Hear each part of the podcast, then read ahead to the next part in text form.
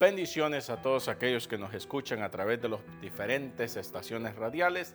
Damos la bienvenida a cada uno de ustedes y despedimos que sigamos orando para que sea Dios trayendo paz a las diferentes naciones. Porque es el trabajo de la iglesia orar para que Dios siga obrando en las personas que están aún cerca de nosotros, aún la gente que está en puestos en gobierno y todo eso la iglesia tiene que orar. Una de las cosas que se está perdiendo bastante en las congregaciones es la oración. Porque el enemigo es una de las áreas que va a atacar para que la gente deje de orar. Porque hay una cosa que el enemigo no quiere y es que la gente ore, que la gente clame, que la gente busque de Dios. Eso el enemigo no lo quiere. Si saca la oración de la iglesia, muchas cosas van a comenzar a perecer. Lamentablemente, eso está pasando y lo digo, yo sé que los que me están escuchando, muchos de ellos van a estar de acuerdo, otros van a estar en desacuerdo. Que mire, yo sé que todo es bueno, diferentes tipos de mentalidades, la manera de pensar de mucha gente tiene muy buenas opiniones, tiene muy buena enseñanza y todo. Pero hay algo que nunca podemos sacar de la iglesia, es la oración, que es un principio que ha sido así de los primeros cristianos. Y cuando la iglesia del principio fue formada bajo ese principio de qué? De oración, ayuno, palabra. Oración, ayuno, palabra. Esos son los fundamentos de nuestra fe, pero lamentablemente como va pasando el tiempo, la iglesia está cayendo en una frialdad que yo mismo me quedo con la boca abierta. Porque una de las cosas que tenemos que hacer nosotros es observantes de los tiempos y todo eso. Y no quiero adelantarme mucho en lo que esto porque queremos entrar a lo compartir el tema de esta tarde y esta sería la segunda parte de el tema, ¿para qué lo quieres? Sabemos nosotros que la iglesia, de que todo el tiempo está pide y pide y pide. Y lo hacen como si fueran los mejores de los siervos de Dios. Y a veces es necesario decirle a la gente, deja de pedir tanto y empieza a alabar más. Eso es una de las cosas que tenemos que enseñar a la iglesia a ser gente de adoración, gente de alabanza, gente que exalte la grandeza de aquel que está sentado en el trono. El nombre de nuestro Señor Jesucristo lamentablemente está saliendo de muchas bocas, pero en sus corazones siguen siendo gente rebelde, siguen siendo gente pleitista, siguen siendo gente grosera, siguen siendo muy malos padres, siguen siendo muy malos líderes, y todo esto. Pero la gente, todo el mundo habla muy bonito. Pero lamentablemente, yo siempre he dicho, yo le tengo mucho miedo a una persona, un cristiano, una persona de fe, como usted lo quiera llamar, que habla mucho. Porque en realidad mucha gente que habla demasiado hace bien poco dentro de las congregaciones. Yo prefiero a un cristiano, una persona de fe, que hable poco, pero que haga más de lo que habla. Gloria a Dios. ¿Cuál es el tema de esta tarde? ¿Para qué lo quieres? Y esto sería la segunda parte. Mire pues, habíamos hablado en el programa anterior, y aquellos que están escuchando por las radios, de que el pueblo pide a Dios algo para satisfacerse a Dios mismo. Dios había hecho grandes cosas. Dios había permitido que vieran grandes maravillas y todo aquello. Pero ellos decían, eso no es suficiente. Nosotros queremos más. Y hay un mover, y que lo digo y tenga mucho usted cuidado. No sea usted uno de esos que cae en el gran error de andarle demandando cosas a Dios. Tenga mucho cuidado. Porque eso fue lo que hizo el pueblo de Israel en el pasaje de Salmo 78. Decir en su corazón, ah, si Dios no puede hacer esto, Dios no puede hacer lo otro. Sí, puede hacer esto, pero yo no creo que Él pueda hacer lo otro. Dios puede hacer todas las cosas. Eso es el Dios que yo tengo y que todos deberíamos de tener. El Dios que para Él no hay nada imposible. Y eso es un Dios que cuesta con el tiempo, usted lo va conociendo y que usted ve las grandes promesas en la Biblia para aquellas personas que lo aman a Dios y, eh, los hijos agradecidos reciben eh, ¿qué? la recompensa de los padres. La vida de padre nos enseña unas grandes lecciones. Usted tiene un hijo obediente y tiene un hijo rebelde a quien usted quiere darle las cosas. ¿A, cuál de ellos usted quisiera darle lo que ellos piden? Al hijo obediente, ¿verdad que sí? Porque usted sabe, dice, él va a cuidar, va a valorar, no va a echar a perder lo que yo le dé, porque él sabe lo valioso que es, porque lo, se lo di yo, su padre, ¿verdad? Eso sería un buen hijo, ¿verdad que sí? Y nuestro Padre Celestial es un Padre bueno, que no nos va a dar algo que nos dañe, que nos perjudique. Bueno, ok, eso es lo que todos nosotros hemos pensado, ¿verdad que sí? Pero hay gente que le demanda a Dios cosas y Dios se las va a dar. Y eso será la destrucción de ellos. Y usted dirá, eso es imposible. Vamos a la Biblia entonces. Mire pues, en el Salmo 78, ya esto ya lo habíamos tocado en anteriormente, pero le vamos a dar lectura nuevamente. Y dice así, en el versículo 20, es verdad que golpeó la piedra y hizo que brotara grandes torrentes de agua pero no podrá alimentarnos, dice. No podrá darnos carne. Ellos decían eso. Yo sé que la, la piedra la golpeó y salieron grandes torrentes de agua. No me queda la mayor duda. Yo sé que eso así. Pero eso es una cosa, dice, a que nos dé de comer a todos carne, lo que nosotros realmente deseamos. Dijo, eso quizás no lo va a hacer. Eso es lo que está diciendo aquí. Dijo, eso no lo podrá hacer y ellos estaban deseando cosas que Dios no quería darles. Hombres, dice, comieron pan de ángel, ¿verdad? Comida de ángeles, como queriendo decir, no le bastó con que yo les haya dado algo que nunca a nadie les había dado y no les importó. Qué tremendo. Pero habemos mucha gente que no analizamos este tipo de cosas y por eso es que vemos desastres en la vida de mucha gente de fe, gente cristiana y todo eso, porque no hemos creído en realidad en lo que dice la escritura. Nos hemos basado en nuestros propios argumentos y todo eso, pero no queremos que se meta Dios en el alma de nosotros y nos cambie. Y podemos dejar de llamarnos cristianos solo de nombre y llamarnos gente de fe. Porque gente creyente es muy difícil encontrar en estos tiempos. Alábele si puede. Porque gente religiosa y gente que dice y habla tanto y hace tan poco, de esos hay por miles, señores. Usted nomás proyecte algo, el que esté enfrente ya verá que el 80% de toda la congregación va a estar en contra de todo lo bueno que usted quiera hacer. Pero hable algo que sea negativo y ya verá cómo lo apoyan. Mire pues, y vamos a la lectura el 21. Cuando Dios oyó lo que decían, dice, se encendió su enojo contra ellos, pues no confiaron en Él, ni creyeron que podía ayudarlos. Y no es así nuestra condición muchas veces. Mire todo lo que ha pasado en el mundo. Solo póngase a pensar cuánta gente no terminó el año dentro de una congregación, sino que aprovecharon todo esto que estaba pasando en el mundo y se fueron a la iglesia.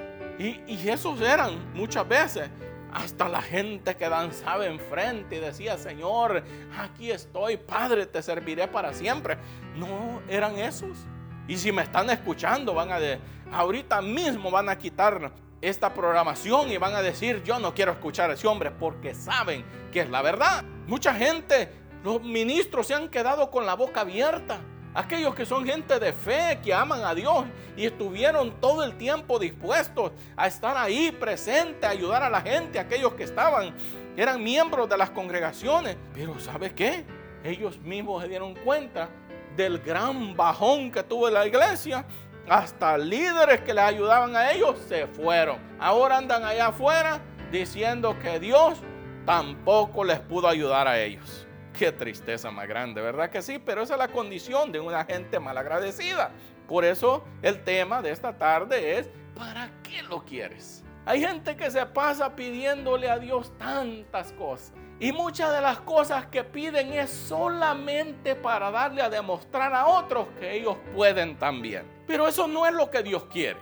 Dios quiere que cuando nos acerquemos a Él, vayamos con un corazón sincero, lleno de humildad. En Cristo vemos una frase muy interesante.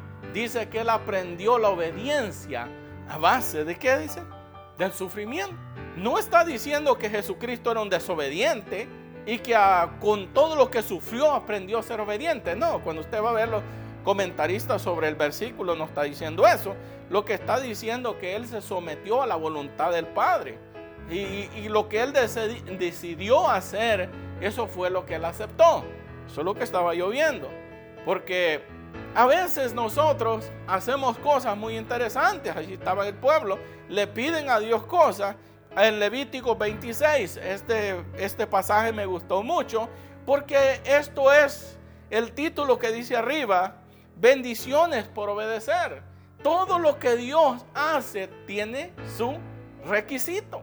El enemigo es un tipo de padre que no le importa aquello que te va a hacer daño. ¿Ok? Y lamentablemente eso es lo que la gente quiere. La ayuda de aquel que no le importa a dónde vayas a pasar tu eternidad. Lamentablemente hay dos cosas que están faltando dentro de la iglesia y es decirle a la gente que Cristo viene pronto, que el evangelio está siendo predicado porque la venida del Señor está pronto. Ese es un evangelio que ya casi nos está escuchando. Pero estamos aquí en esta tarde para decirte, Cristo viene pronto. Si no estás viviendo de acuerdo a los principios de la Biblia, deja de pedir tanto. Y si vas a pedir algo que sea, Señor, cámbiame, transfórmame, hazme una nueva criatura, como dice tu palabra. Y deja de estar pidiendo tanta cosa material que lo único que va a hacer es hacer lo mismo que hizo Dios con el pueblo de Israel. Escuche esto. Dice esto, mire. En el capítulo 78, el versículo 23, dice de la siguiente manera. Dios, Dios del alto cielo, les dio orden a las nubes y del cielo llovió comida. Dios les dio a comer maná, que es pan del cielo. Dios les mandó mucha comida. Y aunque era gente insignificante, comieron como los ángeles. Luego, con su poder, Dios hizo que desde el cielo soplaran vientos encontrados. Dios hizo que les lloviera carne, dice, como, si les lloviera polvo. Les mandó nubes de pájaros, tantos como la arena del mar. En el 28 dice, Dios dejó caer, dice, esos pájaros dentro y fuera del campamento. Y la gente se hartó de comer, pues Dios les cumplió su capricho. No les duró mucho el gusto, todavía tenían la comida en la boca cuando Dios se enojó contra ellos y sus hombres más fuertes. Y mire pues lo que dice en el 30, escuche lo que dice el versículo 30. No les duró mucho el gusto, todavía tenían la comida en la boca cuando Dios se enojó contra ellos, les quitó la vida y sus hombres más fuertes hirió de muerte a los hijos de Israel. Por eso es que el tema es, ¿para qué lo quieres? Porque a veces nosotros deseamos cosas y estamos ahí demandando, hasta diciéndole, Señor, si tú me amas, tú vas a cumplir mi este deseo. Y hay predicadores que se pasan ahí diciéndole, demándeles al Señor lo que a usted le pertenece, lo que a usted le corresponde como hijos. No vaya a terminar usted como ellos que por su capricho, que por aquella tenacidad de estar diciéndole, Señor, que tú me tienes que dar porque soy tu hijo en serio. Mire pues, vamos a ser sinceros. Y había el pasaje de Levíticos 26.1 que quería darle lectura a estas primeras palabras que dice aquí. Y dice él, no os haréis ídolos, ni os levantaréis imagen de talla, ni pilares. Ni pondréis vuestra tierra piedras labradas para engrenarnos e, ante ella. Porque yo soy el Señor vuestro Dios. Y mire pues, les dice a ellos, no cometan ustedes este error. Mis bendiciones tienen requisitos. Y le dice a ellos, no hagan este tipo de cosas, no hagan estatuas para postrarse delante de ellas, no pinten rocas y digan que se apareció una imagen ahí. Al buen entendido, pocas palabras. Y mire pues, y entonces comienza Dios a decirnos qué es lo que Él quiere. Pero el error de nosotros muchas veces es que creemos que somos niños bonitos, como yo siempre digo, y que Dios tiene que darnos todo lo que nosotros queramos. Mire pues, hay gente que nunca le ha hablado ni siquiera a su familia de Cristo. Su propia familia lo desecha, lo desprecia, porque no es un buen cristiano. Pero ahí están todo el tiempo, Señor, dame esto.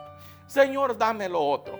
¿Por qué mejor no dice, Señor, hazme un ejemplo para mi familia? ¿Por qué mejor no decimos, Señor, cambia mi corazón? ¿Por qué mejor no decimos, Señor, quita todo este espíritu de hipocresía que hay en mí, que la gente puede ver y que por eso no quieren ni siquiera venir conmigo a la iglesia? ¿Por qué, Señor, no me quitas este mal corazón para que mis hijos sirvan a, te sirvan a ti, Señor? Mis hijos me aborrecen porque soy un hipócrita, porque digo una cosa y hago otra. Aquí en la congregación me muestro como una persona piadosa y amorosa ante Dios, pero en mi casa soy tinieblas. ¿Por qué no le decimos, Señor, permita que podamos ser gente de fe, que te creamos, que creamos en ti, que seamos creyentes, que cuando tú dices en tu palabra que tú vas a hacer algo, lo creamos con el alma? ¿Por qué no decimos, por qué no hablamos de esa manera? Pero somos muy buenos para pedir, ¿verdad que sí? Y el Señor dice, no hagan esto. Ustedes quieren mi bendición, dice, no hagan esto para mucha gente y dice, ya, pues yo no tengo un ídolo, dice, y, no, y nada de esto. Pero la gente cuando va a jugar el equipo favorito de ellos, no llegan a la iglesia. Entonces es el ídolo tuyo. Aunque tú digas, no, que eso es diferente, que el Pablo hizo mención de los deportes en la Biblia. Señores, mucha gente se quiere comparar con el apóstol Pablo muchas veces y da tristeza, ¿verdad que sí? Porque usan los ejemplos del apóstol Pablo. Pero ¿quién era el apóstol Pablo? Un hombre que decía que ante la, ante la ley dice que era perfecto. Estaba hablando de la Torah, claro. Pero decía ante la ley, decía yo era perfecto. Que alguien nos imite a nosotros. Podremos decir a uno de nosotros, imítenme a mí como yo imito a Cristo. ¿Podemos decir a alguno de nosotros así? Mejor seguimos adelante porque la gente se empieza a molestar. Mire pues lo que dice Levítico 26:3. Si andáis en mis estatutos y guardáis mis mandamientos para ponerlos por obra, y os daré lluvia en su tiempo, de manera que la tierra dará sus frutos y los árboles del campo, dice, darán su fruto. Ciertamente vuestra trilla, dice, os dará hasta la vendimia. Y ese es lo que tríen, dice les alcanzará hasta que lleguen frutos maduros. Mire qué bonito, ¿verdad? Lea esto, yo le, por tiempo no le voy a dar lectura a todo, pero yo le recomiendo que lea Levítico 26 del 1 en adelante y lo lea mucho cuidado y usted va a ver las bendiciones que hay por por la obediencia, pero les tengo mala noticia. Pero cuando la gente desobediente también trae su castigo. Mire pues a este, el pueblo de Israel empieza a querer decirle al Señor, yo sé que tú puedes hacer esto, pero no puedes hacer lo otro. Y nosotros tenemos que ser gente que le creamos a Dios. Yo quiero ser de esa persona que le cree a Dios. Mire pues, mucha gente ahí anda queriendo salvar su vida como haya lugar, pero a Dios no le cree. Cuando el pastor predica la palabra y hay buenos siervos del Señor que son gente de fe, que aman a Dios y se deleitan en Dios. Y el, pastor empieza a hablar de la grandeza del Señor como si nada. Hasta la gente abosteciendo está. Porque eso no les interesa a ellos. Pero que venga una persona y comience a hablarles de todas las bendiciones que está en la Biblia y que comiencen ellos a decirle al Señor, demándale al Señor y empiezan todos. Y al final se murieron. Ya no regresaron más a la iglesia. Y vamos a ser sinceros, gente. Aquellos que me están escuchando, seamos sinceros.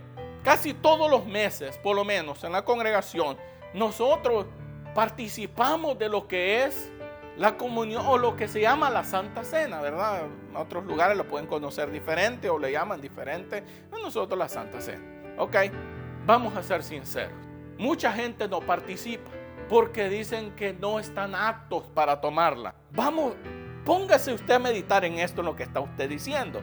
Usted está diciendo, yo quiero todas las bendiciones de Dios, pero yo no estoy apto para participar de la, del cuerpo y de la sangre del cordero. Usted se ha puesto a pensar lo que usted está diciendo. Usted está diciendo, yo quiero todas las bendiciones de Dios, pero yo no estoy apto para la salvación. Porque si usted no está apto para participar de la mesa del Señor, usted tampoco está apto para la salvación. Porque dice que cada uno examínese a sí mismo y dice, toma, coma y beba. ¿Verdad que sí? Pero lo hace mucha gente. No, Señor. Unos se salen, otros no llegan ese día porque saben que se va a participar de la mesa del Señor, pero al siguiente fin de semana, ahí están, me voy con Él, me voy con Él y nadie me puede detener. Yo me quedo con la boca abierta y como espero que no sea una mala palabra donde usted me está escuchando, pero hay gente que sí es hipócrita, hermano. Es terrible. Alábele si puede. No seamos nosotros así. Seamos gente. A Dios no le gusta la gente hipócrita. A Dios le gusta la gente que tenga corazón para esto. A Dios, a Dios, anda buscando gente que le ame. A Dios anda buscando gente que le crea. Dios anda buscando gente que no lo ponga a prueba, sino que lo ame a Él y le diga, Padre mío, Tú conoces mi necesidad. Vengo a ti humildemente a pedirte que tú obres a mi favor. Y Dios va a juzgar y va a ver el corazón de, de esa persona y dice, verdaderamente Él es mi hijo. Verdaderamente ella es mi hija. Porque no me está demandando nada. Viene a mí con un corazón humillado.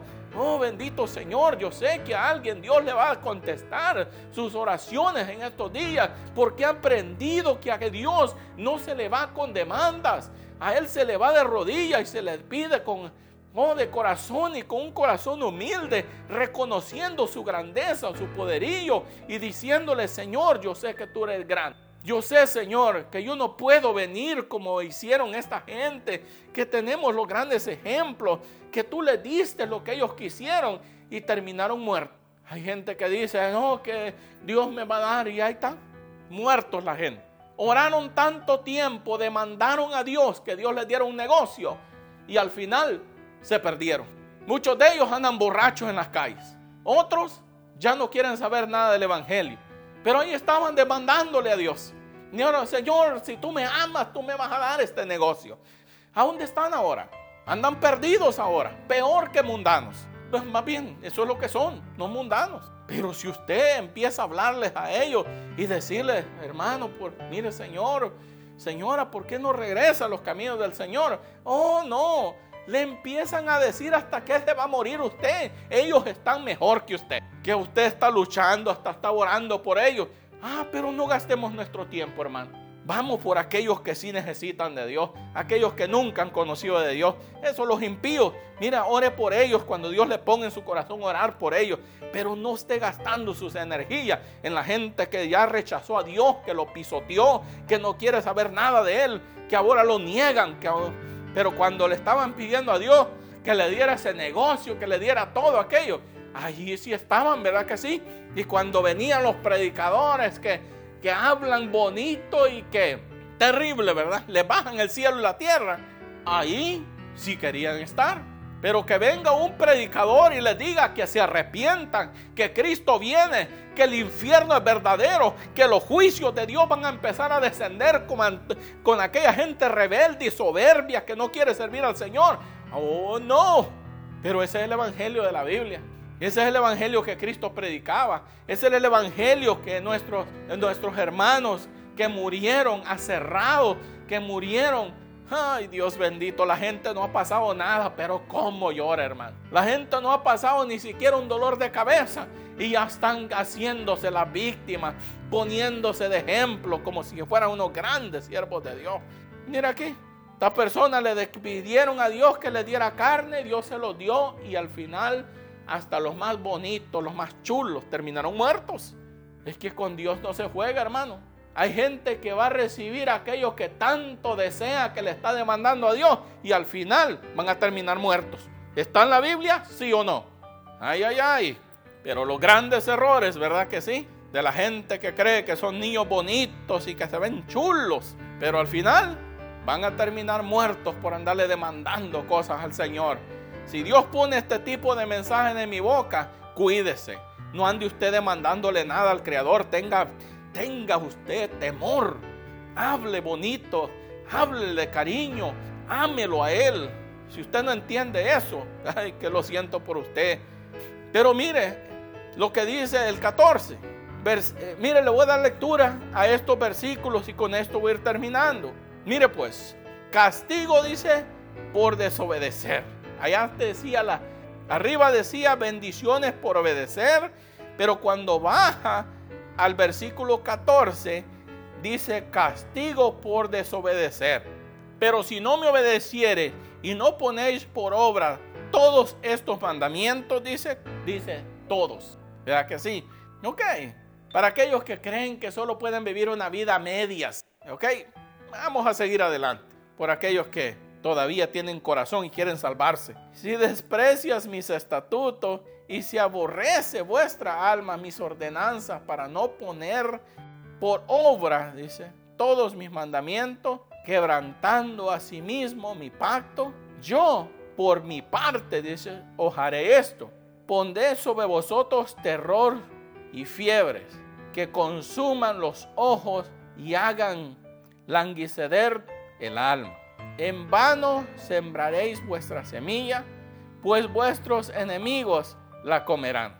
Mire pues, yo le aconsejo que lea todo este capítulo de Salmo 78, 11 y lea usted Levíticos 26. Lea los dos capítulos y usted se dará cuenta y juzgue por sí mismo si usted realmente está apto para recibir la bendición de Dios. Y hay mucho que yo pudiera hablar, pero por cuestiones de tiempo tengo que cortarlo y ir lo más rápido posible. Pero mi deseo es que cuando nos acerquemos a Dios, lo hagamos con corazón.